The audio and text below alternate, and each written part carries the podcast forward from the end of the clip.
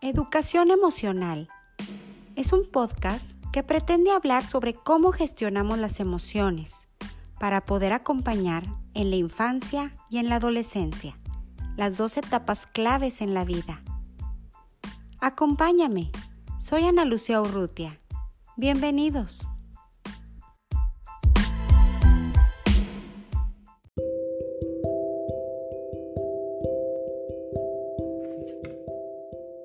Bienvenidos a este nuevo episodio, donde el tema será, mi meta no es la felicidad de mis hijos. Su felicidad a toda costa no puede y no debe ser la meta. Mar Romera, experta en inteligencia emocional y presidenta de la Asociación Pedagógica Francisco Tonucci, nos habla sobre esto. Saber que como padres tenemos mucha tarea que hacer, pero algo importante para tener en cuenta es el decir como ella nos lo plantea. Yo no quiero que mis hijos sean felices, yo quiero que mis hijos vivan todas las plataformas emocionales, que escojan la emoción adecuada en el momento adecuado y la intensidad oportuna.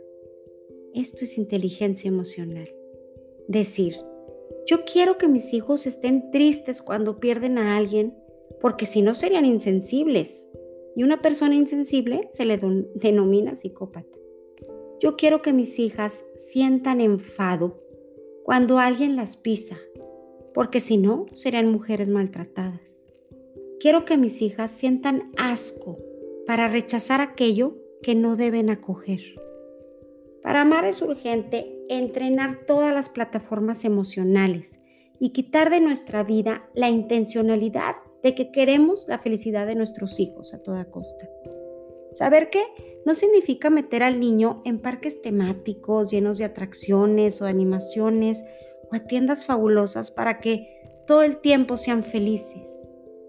Ayudar a nuestros hijos a ver que la felicidad son momentos, son esos pedacitos que se viven, que llegamos a ser más conscientes de la felicidad cuando tenemos cambios emocionales de un sitio a otro. Lo que nos pasa es que nos confundimos mucho con esto. Por eso los expertos nos hablan de la importancia de las habilidades emocionales, que son esas experiencias que la vida nos regala, que nos va a dar para irnos preparando. Pero, ¿qué pasa hoy en día? Que los padres estamos evitando que nuestros hijos vivan y sientan las emociones que no son agradables, calificándolas como emociones negativas. Y entonces no dejo sentir al niño porque me da miedo que sufra.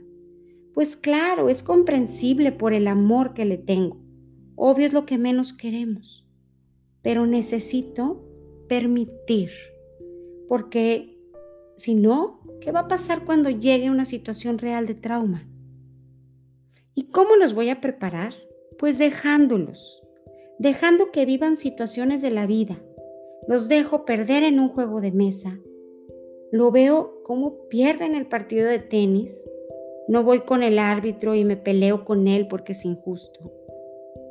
Después pasará que no lo invitan a una fiesta de cumpleaños.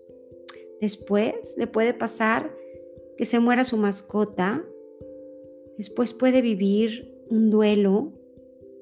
Después se separan sus padres.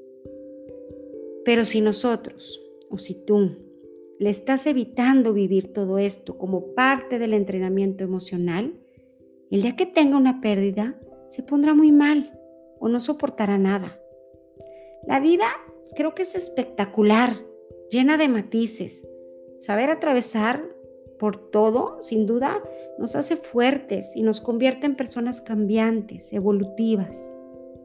Trabajar en nosotros mismos es esencial para poder dar una buena educación emocional.